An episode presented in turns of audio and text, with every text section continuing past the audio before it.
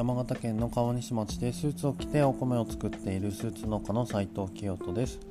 このチャンネルでは350年以上続く米農家の16代目として後を継いだ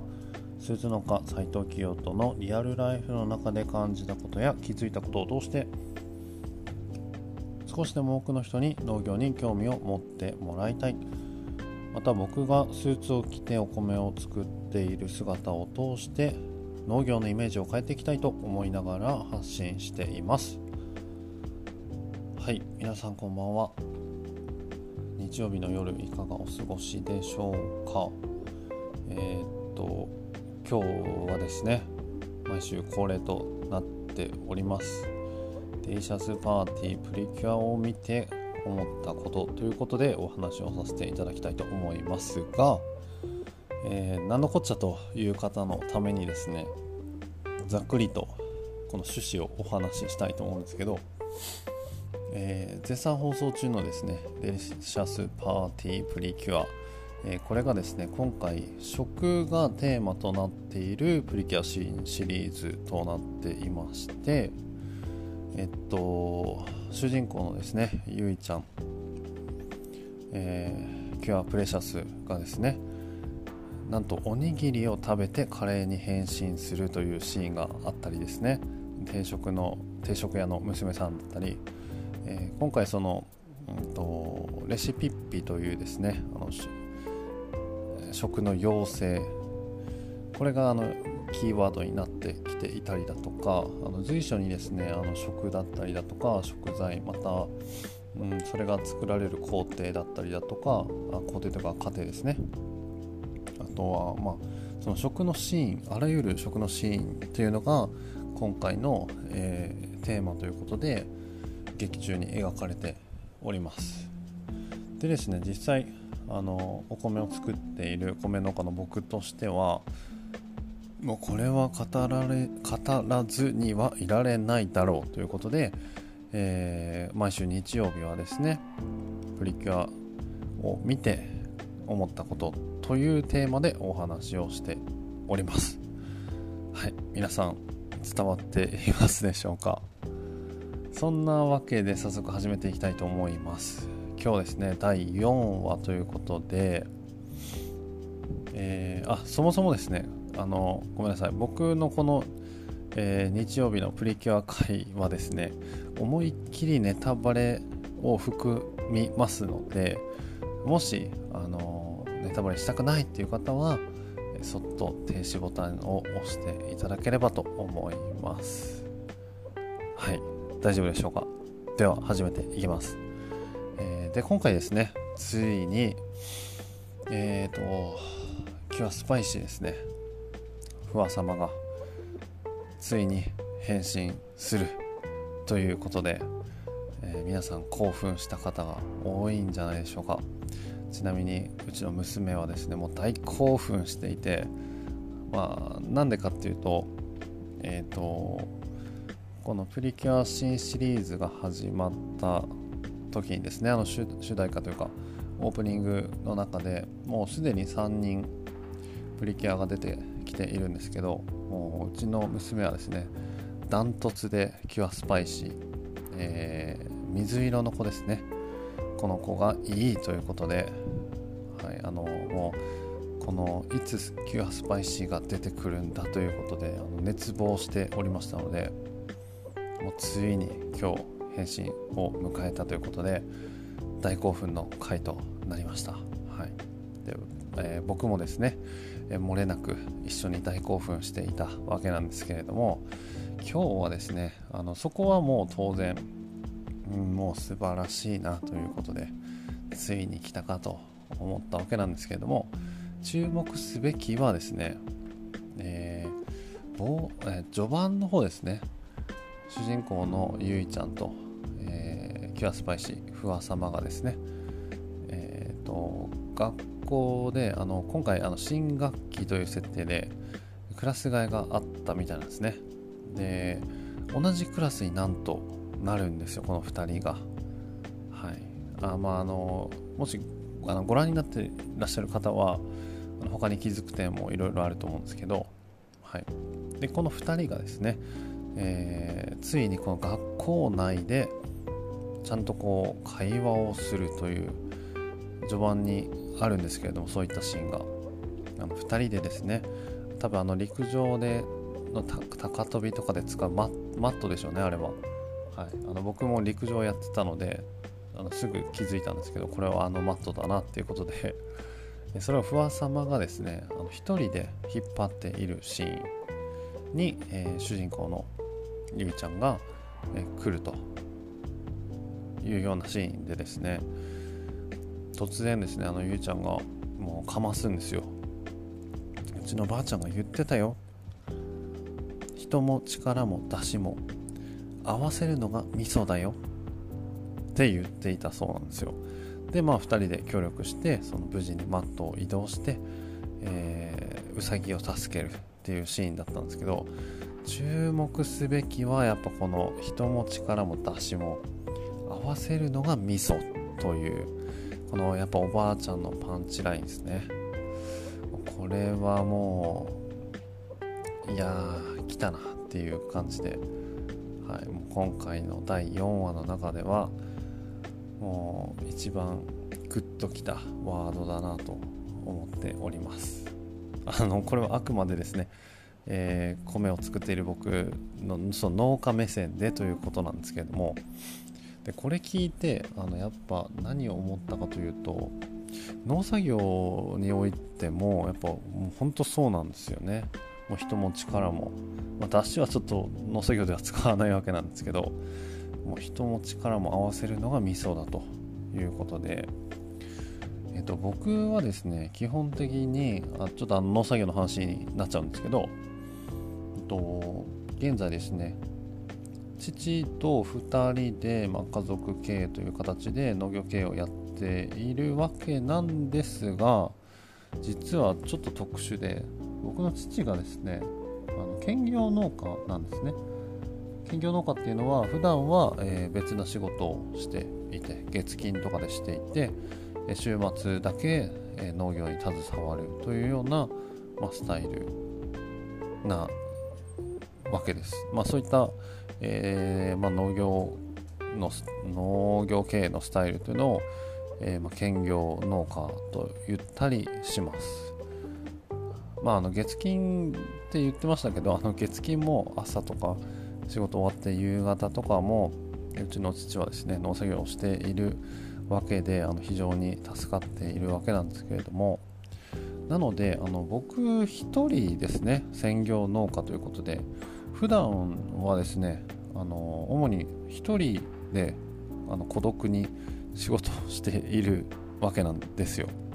はい。で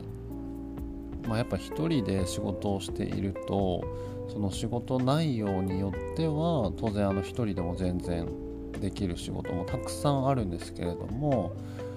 あの要所要所でですねいやこれちょっと一人ではきついな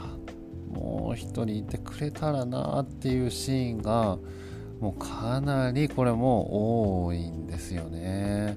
まあ、すごく分かりやすいところで言うと、まあ、例えばですねあのビニールのシートとかをえっ、ー、とま分かりやすく説明するとあのブルーシートとかって皆さんお分かりになりますよね。あのすごい大きなブルーシートとかをですねあの畳もうと。そういったあの本当に簡単なシンプルな作業だとしてもですね当然やっぱ1人だとまず広げるのにもこうあっち行ってこっち行ってっていう感じでやりながら、うんと、畳む上ででもですね。あっちを畳めばこっちがずれてこっちを畳めばあっちがずれるみたいな感じでもう一人であっちこっち往復をしながらですね、まあ、そうこうしてる間にこう風が吹いたりしてバーッと飛んできそうになったりしながらもうなんとかかんとか あの畳むと。しかもそんなに綺麗に畳めていないみたいな、まあ、そういったシーンがですねあのすごいこうあのリアルな今シーンだったんですけどあの結構あるんですよ。これ、まあ、このシーン一つ撮ってもですね一人でやってるよりか例えば父が来て2人でやるとなるとあのものの一瞬でですねしかも、えっと、綺麗にコンパクトに畳むことが可能になるわけなんですよ。であの、まあ、特にですね僕は農家なので農作業をやっている上で思うんですけど1人増えて2人。1人と2人はですね単純に2倍じゃないんですよね。仕事内容によってはですねそれが3倍。うんまあ4倍とまでは言わないにせよ基本的にその1人増えるっていうことは単純に2倍になるかっていうわけではなくてむしろそれ以上の、えー、効果というかを発揮する場面が多々あります。まさにこれはもう本当に人も力も合わせるのがミソだよというおばあちゃんの言葉につながっていくわけですね、うん、皆さんもなんかこういった経験ってありますかね？なのでうんそのやっぱこれから農業をするしていく上でですね、まあ、一人でうん作業することで、まあ、確かにその人件費を抑えられたりだとかねっていうことはまああるっちゃあるんですけれども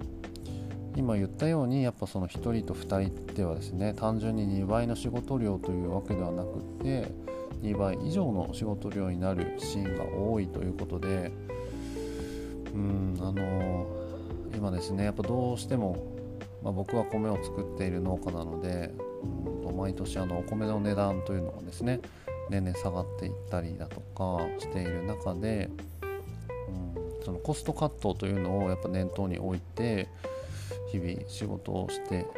農業経営をしていかなければいけないなと思う反面ですね。やっぱり、うん、今言ったようにこう人員というのも上手に上手にというかやっぱ必要な時は必要な人数人員を集めることで、うんまあ、やっぱ経費はかかったにせよその分仕事の効率化が図れたりだとか、まあ、よりより良いですね品質のものを作り上げていくことも当然できると思うんですよね。まあ、その辺のバランスがですねやっぱりその経営者の腕の見せ所というか、まあ、僕はですねもう本当にまだまだその部分はもうちゃんとその考えるにも至っていないみたいなところが正直あってぱこれまで1人でずっとやってきたからこそどうしてもこう人を増やしてやるっていうことにですねこうちょっと抵抗を感じている部分があってなかなか、えー、これまでもですねそういったことはやれずにいたんですけれども今後はですねうんちょっとその辺もしっかりと検討しながら日々の仕事農業をやっていきたいなというふうにちょっと今日はですねそんなことをプリキュアを見ながら頭の片隅で思っていたというような回になりました。はい。もう本当ですねそのプリキュアあのプリキュアって言われるとプリキュアでしょみたいなこうなんかね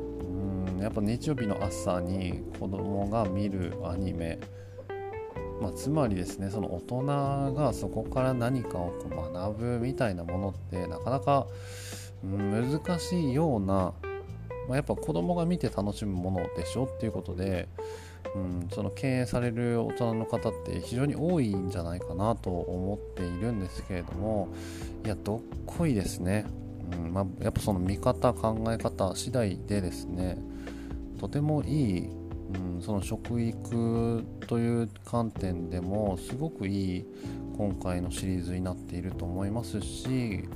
その農家だけではなくてですねその日頃のその生活仕事とかに結構その意識的に転用が効くようなことというのが随所に散りばめられているなというふうに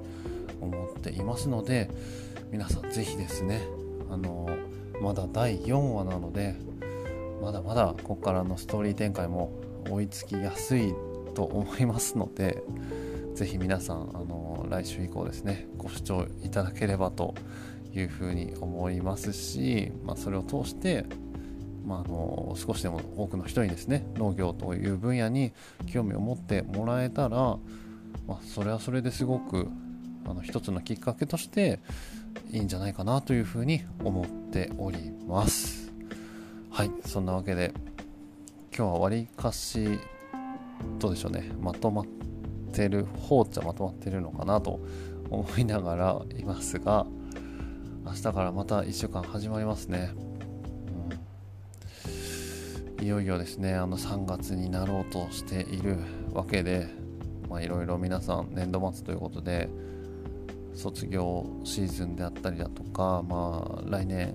度以降へのこう引き継ぎだったり、えまあ、これからこう新社会人新新入学とかっていう風なことを控えられている方も多いと思うんですけど、